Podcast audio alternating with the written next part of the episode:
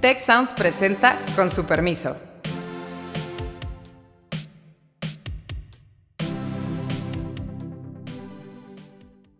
Con su permiso, yo soy Carlos Elizondo y hoy vamos a hablar de política exterior, de geopolítica, arrancando con este gran dilema político y moral que es cuál debería de ser la posición de México frente a la invasión de Rusia a Ucrania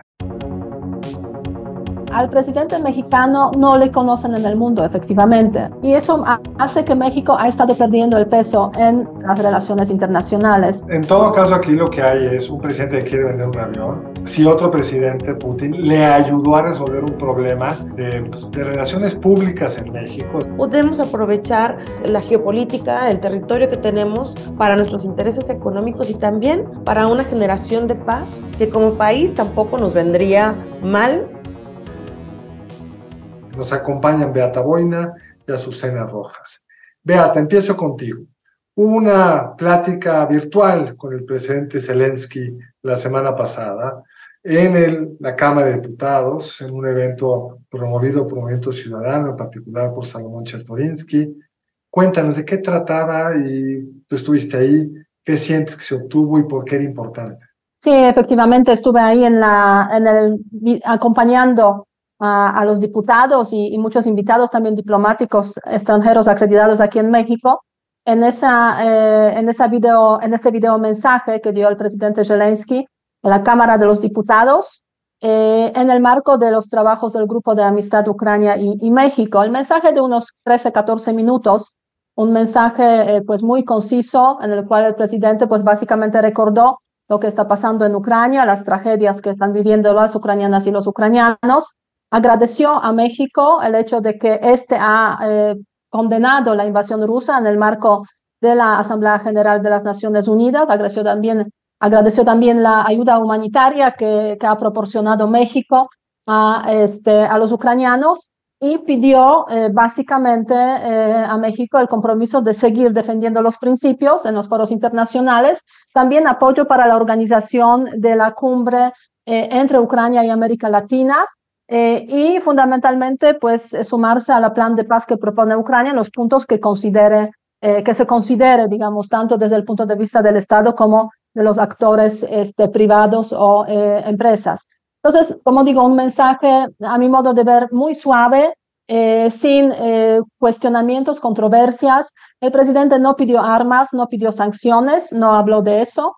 Por eso digo que un mensaje realmente ajustado a la realidad em, de, de, México y las ambigüedades, la verdad que ha habido en ese contexto a lo largo de este año eh, de la invasión eh, y que se han demostrado pues eh, a través de comportamientos no cuestionables en muchos casos, tanto del presidente, sus declaraciones a veces que muy cercanas, más cercanas a Rusia que a Ucrania, y pues los, el poder legislativo también con varios cuestionamientos. De hecho, no se pudo hacer ese mensaje en el Pleno de la Cámara de los Diputados, porque ha habido oposición de los partidos de gobierno, o sea, Morena, Partido de Trabajo, pero como digo, un mensaje muy conciliador y solicitando ayuda, ¿no? O sea, ayuda al menos en los foros internacionales.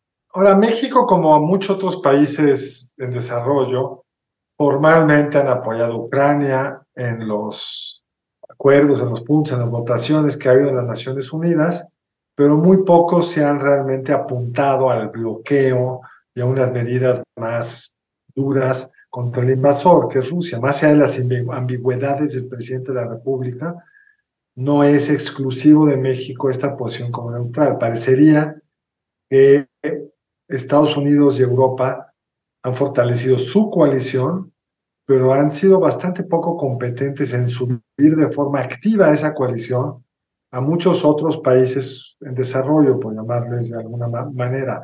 Brasil mismo ha hecho lo que México, vota en el sentido correcto, dice que le interesa la paz, pues luego va con China y se abraza con el canciller ruso. ¿Cómo ves eso, Azucena? ¿Y hubo planes, crees tú, de que viniera el canciller ruso a México? Se mencionó un poco en esta gira que hizo por América Latina que podría haber venido, no vino, qué señal representa esto, ¿cómo lo ves? O tú, Beata, si tienes información adicional, pero empezamos con la Azucena. Gracias. Bueno, y creo que es un, un punto importante el contraste con Brasil. ¿no? Este, que sería como, pues, este, este país que, de América Latina, eh, que, que, da un paso adelante eh, al querer tomar una posición, como dices tú, de acercarse a China, y vemos que ahorita pues está más bien como queriendo irse para atrás otra vez, eh, diciendo que lo que le interesa a él es construir la paz y hacer un diálogo. Em, yo creo que efectivamente no estamos como en condiciones eh, de, de, irnos hacia tomar una postura así, porque pues dependemos un poquito eh, de, de, estos dos bloques.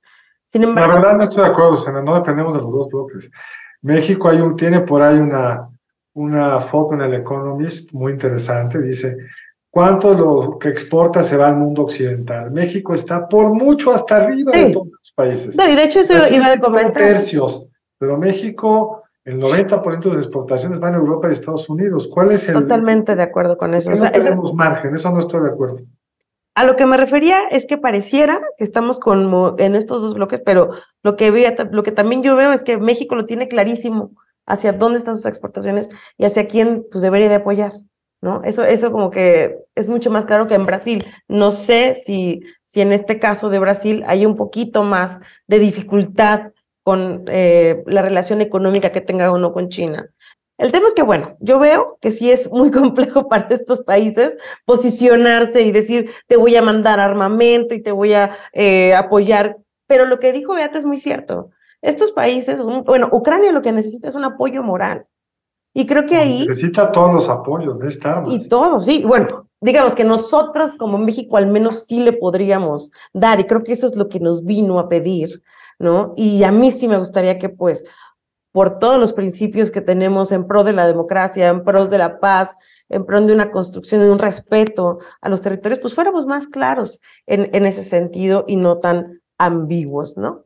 Em, pero bueno, ahí, ahí lo dejo, a ver qué dice Beata. A ver, Beata, ¿cómo ves ¿Qué oíste del canciller ruso? ¿Tú crees que hubo la idea de que viniera a México y se frenó? Sí, Rusia lo quería, eso no cabe ninguna duda, porque Rusia está muy, digamos, presente aquí para de alguna forma eh, hacer este, visible esa presencia también en, en México y, de hecho pues hay un nuevo concepto de la política exterior de Rusia que se aprobó a finales de marzo de este año, en el cual América Latina aparece como esa región en la cual pues hay que eh, activar más, digamos, las relaciones de diferentes tipos, incluidas también las relaciones de seguridad y militares. Entonces, sí, desde la parte de Rusia seguro ha habido esa, esa intención. Ahora bien, este, como eh, lo sabemos también eh, bastante bien, hay ciertos límites, digamos, a, a, a, esa libertad de México de invitar aquí a quien se quiera, ¿no? Me da la sensación. Y eso sí, eh, tener pero aquí... te invitamos al presidente de Cuba. Dos sí, pero eso es cierto, pero eso siempre, bueno, de alguna forma Cuba siempre ha estado presente en el contexto mexicano y no es una sorpresa. O sea, sí puede no gustar a muchos y que, o sea, y, y, es una exageración que está ahí en el Día de la Independencia y tal, pero es un poco más aceptable tomando en consideración pues esa historia de Cuba y el significado de Cuba para América Latina. Mientras que en el contexto de la invasión rusa a Ucrania, ver aquí al canciller Lavrov, digamos, en las puertas de los Estados Unidos, el país principal que está proporcionando ayuda de diferentes tipos a Ucrania, pues eso sería como que yo diría difícilmente eh, tragable para el occidente en general. ¿no? Ahora bien, no, o sea, no se permitió que se hiciera esa, esa visita. Eh, por ahí se dice que fue el canciller que dijo claramente que no y el presidente lo entendió también, aunque ha habido por ahí presiones, parece, de parte de, de la esposa del presidente, que por cierto, el embajador actual de México en, en Rusia es este, eh, Eduardo Villegas, quien fue colaborador muy cercano de Beatriz Gutiérrez. Entonces, desde ahí también seguramente van ciertas presiones. Ahora bien, el día de la, de la presentación eh, de la presencia virtual del presidente Zelensky en, México, en la Cámara de, de, los Diputados, ocurrió algo que a mí sí me preocupó. Y ocurrió algo más tarde, por la tarde. Por la tarde, el presidente de México puso en su cuenta de Twitter, anunció la venta del avión presidencial a Tayikistán, este, un aliado de Rusia. Eh, y ocurrió el mismo día, o sea, los dos acontecimientos son acontecimientos que ocurren raras veces en México y coinciden el mismo 20 de abril por una parte, el presidente de Zelensky por fin puede aparecer en la Cámara de los Diputados y el mismo día le quitan el protagonismo Pero anunciando... quiénes son esos compradores y por qué te preocupa. Se han dicho algunas cosas en los medios hoy, que quizá Rusia fue el broker de esta pues negociación, que estos señores es un Estado corrupto, con dinero de narcotráfico, mm. muchas dimensiones por lo que te podría preocupar o por todas, pero explícanos qué es lo que te preocupa.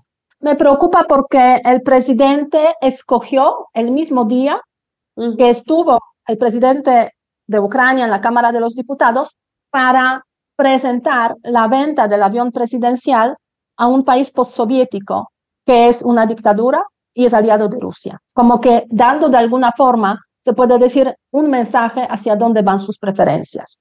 Bueno, no sé si vieron un artículo de Jorge Castañeda hoy, el ex canciller mexicano, muy bueno, diciendo que además le vendimos el avión a alguien que no sabemos de dónde viene el dinero. Eso sí es cierto, sí, totalmente. un problema en sí mismo, aunque fuera en cualquier otro día de la semana, del mes o del año, el mero hecho de venderle el avión a un país con esas características donde el dinero no sabemos muy bien de dónde venga, debería de preocuparnos. ¿Nos debería de preocupar a Susana? Pues sí, eh, yo creo que se sigue manteniendo esta cosa turbia de no, de no entender eh, de, de, dónde, cómo se realizan esas compras, esas ventas, como lo, lo que vimos de las plantas de Iberdrola. Y pues aquí se, se suma otra, donde de repente se, se, se habla muy bien de algo que en el fondo no sabemos de dónde viene. Además, no fue una venta que realmente representara el costo. Yo creo que eso no está bien, pero algo que también es preocupante y, que yo sí dije, bueno, ¿cómo es posible que no hubiera ni un, eh, ningún representante del partido de Morena en, en esta plática, ¿no? es como, como, como que ahí se ve estas preferencias, de alguna manera no tan clara, pero se dejan ver estas preferencias y creo que pues eso no nos deja bien parados. Eh, ¿por qué se dan esas preferencias? Digamos, hay este libro muy bueno que hemos comentado en este programa de Soledad Loaesa, que se llama La sombra de la superpotencia, y cuenta muy bien cómo en los 50 y 60, ah, con base en trabajo de archivo, de archivos que se abrieron hace no tanto, cuenta cómo pues, México siempre tuvo esta actitud neutra en, la, en muchas de las discusiones de la Guerra Fría, pero por abajito, cuando era necesario, siempre estaba con los Estados Unidos, decía una cosa y le hablaban por teléfono al presidente de Estados Unidos, no te preocupes, maestro, estoy contigo, era para consumo interno.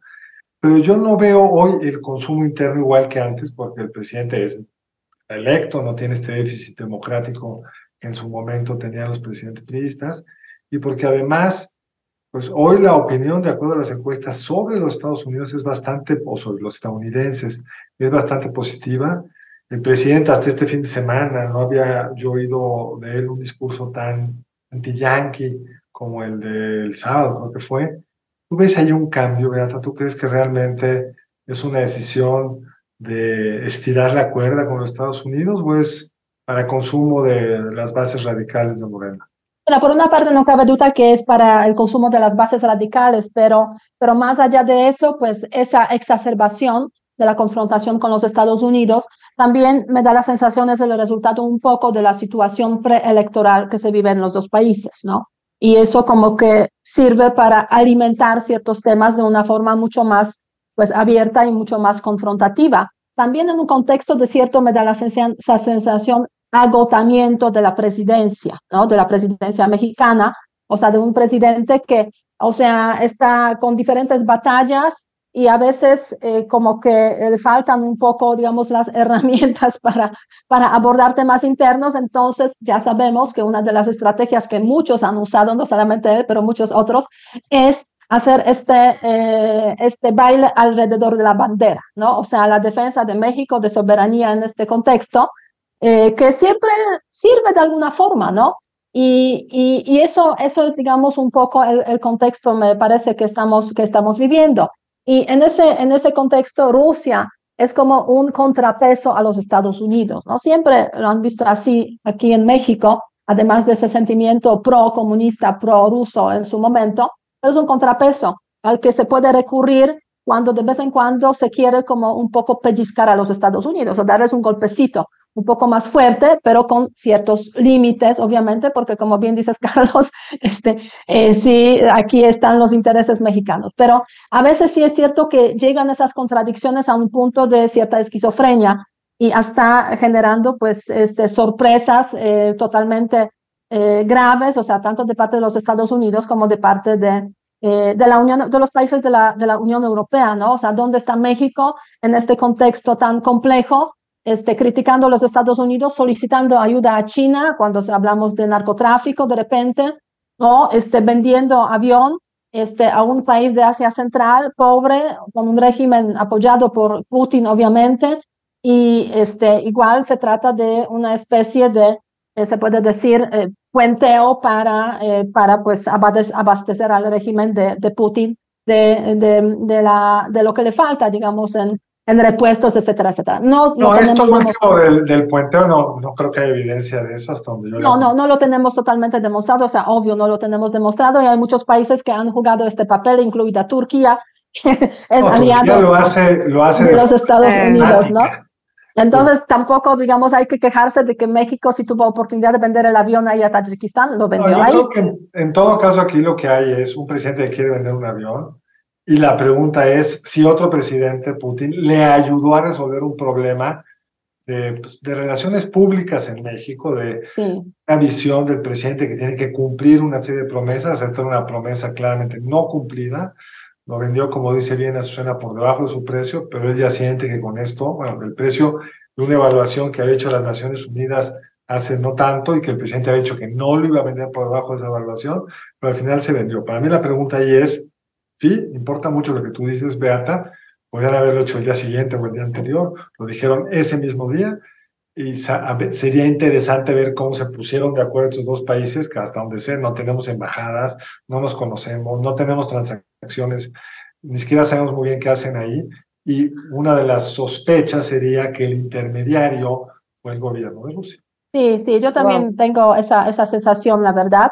La embajada mexicana en Irán es la encargada de Tayikistán, por cierto, eh, pero bueno, este es un país que pues está totalmente marginal desde el punto de vista, obviamente, de las relaciones de México con el mundo en general, incluso con aquella parte del mundo que es Asia Central. Ahora, lo que, si pasamos un poco otra dimensión de esto es, presidente López Obrador, cuando fue electo, y todavía hace no tanto, tenía esta como expectativa, por eso por lo menos este discurso en México, lo dijo en, la, en este discurso de hace unos días, muy anti-yankee, de que a México se le respeta, tiene liderazgo, etcétera. Pero lo que menos hemos exhibido es liderazgo, porque podemos tener una relación ambigua, como la que hemos hablado, y mandarle una carta al premier chino, pero el premier chino ni nos la contesta, porque el observador y Xi Jinping no se conocen. Lula hace su tarea y va a China, platica con él, teje una cierta relación y podríamos recordar todo lo que Lula hizo en sus dos primeras presidencias. Tiene una red personal muy fuerte y está ejerciendo un liderazgo pues el presidente mexicano no parece ejercerlo. El presidente Petro está tratando de hacer un liderazgo en materia, por ejemplo, de descarbonización, tratando de impulsar una agenda verde que el presidente López Obrador ni le cree en ella ni le importa. Eh, en fin, creo que es un presidente bastante solo porque no ha tejido esas relaciones y que la política exterior es una ventana más para su propaganda, pero no sé si lo estoy leyendo mal, Susana. Pues efectivamente, no sé si recordarán que AMLO incluso había tenido una propuesta de pacificación en Ucrania y, y, había comentado que se diera una tregua de cinco años y que se integrara al Papa Francisco y al primer ministro de la India y Antonio Guterres de la ONU, pero igual, o sea, como que se quedó en el aire y, y pues nadie lo retomó. Eh, y ahora, pues, es lo que te digo, se, se hizo esa esa mención, incluso Ebrard fue a, a, las Naciones Unidas y lo dijo, eso fue el año pasado, y ahorita que sigue el tema, que a mí me gustó que haya revivido, porque también yo, ya lo habíamos dicho, se estaba, ya, ya no se había hablado de, del tema de Ucrania en México, y pues no, no hace un acto de aparición. Entonces, pues sí, creo que, por un lado, no sé no le hacen caso, no le hacen caso a lo que él propone. Y otra cosa que me parece muy relevante también es, pues para esto hay que viajar, hay que darse a conocer, hay que salir. Yo estaba viendo que la comitiva de, Brasil, por ejemplo, eran de 200 personas. Ahora sin avión. ¿Por qué no? Me parece un gran punto, Sena. ¿Por qué no nos cuentas, tú fuiste embajadora, por qué importan tanto esas relaciones personales? Porque uno diría, pues, le ha hecho un telefonazo, le mando una carta, tenemos interés compartidos y con eso basta. ¿Por qué no basta? ¿Por qué viajar no es solo acumular millas? ¿Por qué viajar es construir algo? Explícanos un poco cómo funciona.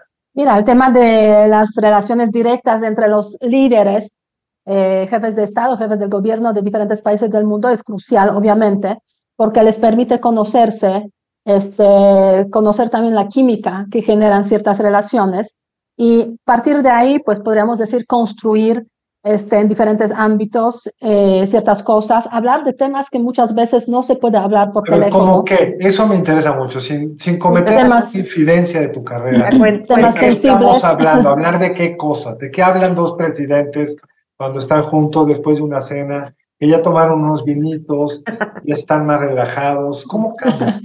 Mira, pues la verdad es que depende de las personalidades también. Pero la se verdad es que enrojeció, ¿eh? Para los que no le están viendo. Ya se está acordando de algo interesante ya. depende de las personalidades y ahí en las visitas pasan cosas de diferentes tipos, pero, pero la verdad es que generar esos lazos, eh, digamos, de conexión es crucial para que después los temas de carácter político, económico, este, algunos problemas que existen en las relaciones entre los países, pues se puedan solucionar de forma, forma más fácil, ¿no? No es lo mismo hablar por teléfono a una persona que totalmente desconocemos que saber cómo es y de alguna forma este, ajustarnos a su este, manera de ser y responder a esa manera de ser, intentando realizar pues, nuestros intereses también, ¿no?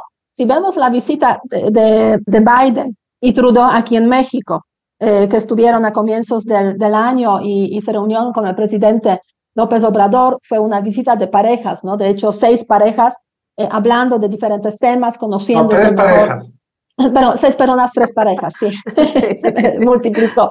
Este, tres eh, parejas, seis personas, aunque obviamente hay muchas diferencias en las culturas que representa cada una de esas parejas, en las formas de ser, estar conjuntamente permite conocerse un poco mejor y quizás este, eliminar ciertos prejuicios que pueden existir también primera vista, digamos, en esas relaciones directas, ¿no? Entonces, para eso sirven básicamente esas relaciones directas y para eso pues se hacen las visitas y, y para eso pues cuando presidente Macron estuvo ahora en China, en China eh, con Xi Jinping pues se reunió para tomar el té, ¿no? Que fue una reunión muy particular, por cierto, pero tomar el té como una especie de relajación, se puede decir en la agenda. Claro, después Macron dijo que está feliz con China, ¿no? Pero esos son los elementos de esta, eh, de esta, eh, esa necesidad de, de viajar y además en las visitas se conoce qué tanto liderazgo representa cada uno, ¿no? Y, ¿Y en y, por qué? ejemplo, ¿y en Ujú. qué ámbito? Exactamente. negociar? ¿Cómo negociar? Es bien interesante. Eh, La comitiva brasileña era como 200 personas, no tenía ese dato, pero la francesa, no sé cuántas personas eran, pero eran sobre todo empresarios. Macron era el jefe de ventas, de, exagero un poco la nota, pero una parte importante del objetivo es que las empresas francesas tuvieran un cierto acceso al mercado chino. Yo no me puedo imaginar a- a- al observador yendo con 200 personas como Lula, y mucho menos promoviendo las ventas de las 50 empresas mexicanas más importantes. Pero esto, cuando lo enseñamos en, en cursos de relaciones internacionales, no lo podemos enseñar bien. ¿Por qué? Cuéntanos un poco por qué cuando viste fue con 200 personas. ¿Cuál fue las conclusiones que sacaste de esto? ¿Qué significa ir con una comitiva de 200 personas? de entrada significa mostrar esa capacidad de, de, de- mover a estas personas, de, ponerlos en, en- en juntos a, a trabajar por el país, hacer una eh, acción colectiva, ¿no? En donde integras a todos con un mismo propósito. No es fácil, no es fácil hacer eso. Y además, eh, con un líder que los lleva y que... Y que Déjame contarles una anécdota cara que recuerdo yo tuve hace muchos años. Hace muchos años, en el último año del presidente Cedillo, me invitaron a una visita de Estado del presidente Cedillo a España. Antes fuimos a Davos, en el viejo avión presidencial, de ahí fuimos a Madrid. Y fue muy interesante que en el vuelo el presidente Cedillo le dio un aventón al, presidente del gobierno Aznar y al presidente colombiano que andaba por ahí, Pastrana, y yo era un testigo mudo, obviamente, pero es un poco lo que dices tú, Beata, hablaron de muchas cosas eh, triviales, pero salían en el camino algunas cosas que después requerían seguimiento de los funcionarios que acompañaban. Eso que era una visita totalmente relajada, o sea, no era parte de la visita formal, era simplemente, literalmente un aventón. esas cosas importan mucho. El presidente lo conoce muy bien en México. El presidente es, en corto, dicen todos quienes han cenado, desayunado, platicado con él, es bien afable, siempre se acuerda de la última reunión, es unos grandes talentos cuando va de gira, se recuerda de fulanita a la que le ayudó a abrir un puesto que sabía, qué sé yo.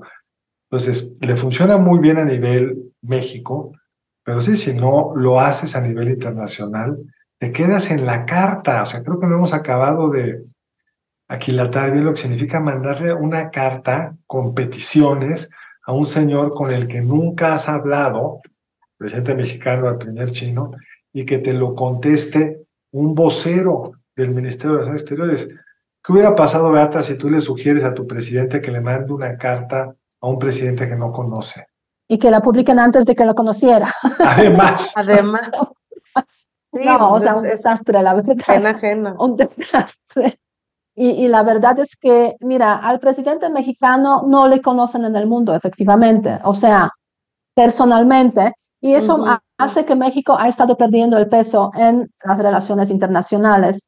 Y en los foros importantes eh, en los cuales pues México participa, como el G20, que es un foro muy relevante y en el cual el presidente mexicano ha estado solamente a través de Zoom o vía online, básicamente durante la pandemia, pero por lo demás pues ha dejado ese protagonismo al canciller, el canciller Ebrard, eh, que bueno, lo ha sabido aprovechar muy bien, la verdad hay que reconocerlo, y en el futuro, si en algún día va a ser presidente, ya tendrá los conocidos, digamos, de, de su puesto anterior como canciller. Pero, pero es una pena porque al fin y al cabo lo que cuenta es el presidente, ¿no? En esos foros.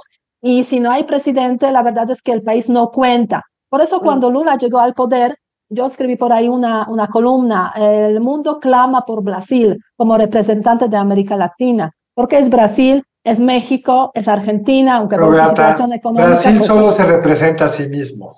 Eso ya es el problema, digamos, de América Latina, ¿no? Podríamos no, decir. Y de Brasil. Pero, pero para el mundo es representante de América Latina. Sí, pero Brasil es el representante del país más grande de América Latina, con intereses muy claros y con una burocracia eh, en, en, el Ministerio de Relaciones Exteriores muy potente, con una visión de mediano plazo y lo que está es retomando una estrategia que fue descuartizada por el presidente Bolsonaro. Sí, sí, pero antes de Lula, la verdad es que ni, tampoco había Brasil en la mesa, ¿no? Y Argentina apenas, o sea, con sus problemas económicos. Entonces, de G20, que tiene tres países de América Latina, dos ausentes y Argentina por ahí intentando hacer algo. Entonces, sí, como que faltaba por ahí algo, digamos, en el contexto internacional. Tiene razón, pero solo se representan ellos mismos.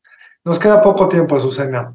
¿Cómo entender un último punto, que sea rápido, que es una China que está posicionándose de una forma distinta frente a los Estados Unidos, un México que por esa tensión entre comercial entre China y Estados Unidos tiene hoy una enorme oportunidad, el famoso nearshoring, a diferencia de Brasil que es complementario con China, le manda productos eh, commodities y le regresa China, Brasil, manufacturas. México compite con China, pero al mismo tiempo hay muchas empresas chinas que están empezando a buscar venirse a México para desde aquí hacer ese proceso manufacturero. Entonces creo que a México se le abre una oportunidad económica en muchos tipos, pero también, digamos, de equilibrio geopolítico. ¿Cómo lo ves? Totalmente, creo que esta oportunidad no la podemos dejar pasar y, y, y sí pediría yo que que demos un paso al frente, que seamos congruentes, que, que digamos, además no nos están pidiendo hacer cosas que no estamos capacitados para hacer, sino estamos, nos están pidiendo que digamos, vamos por la paz,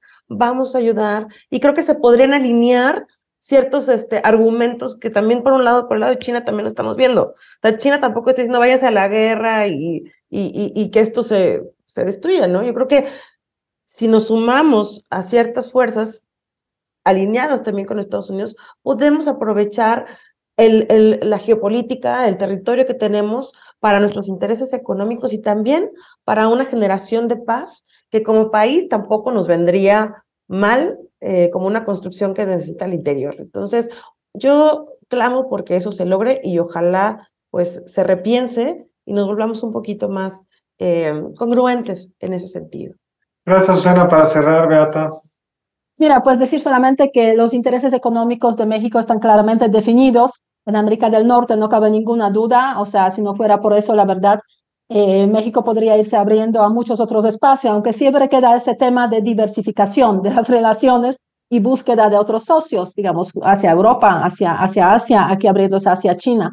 Pero sí, los equilibrios no es fácil mantenerlos sin ninguna duda, dado también, eh, dada una política cada vez también más agresiva, me da la sensación de China en términos económicos, ¿no? Entonces, eso es el punto este, de fricción que puede llevar, podría llevar en el futuro efectivamente a ciertas eh, controversias dentro del espacio eh, conocido como América del Norte, que está vinculado por el Tratado de América de, Libre Comercio, el TEMEC de, de América del Norte. Entonces, aquí el factor China aunque sí es importante y los chinos están desesperados para estar aquí, me da la sensación que tendrán que esperar un poco y este gobierno ha sido bastante, bastante eh, asertivo en aceptar a los chinos, lo cual a mí personalmente me sorprende bastante porque yo pensé que iban a estar mucho más abiertos. incluso, te recordarán cuando en el discurso virtual que hizo el presidente de de las Naciones Unidas, habló de cómo México, Estados Unidos y Canadá pueden competir contra China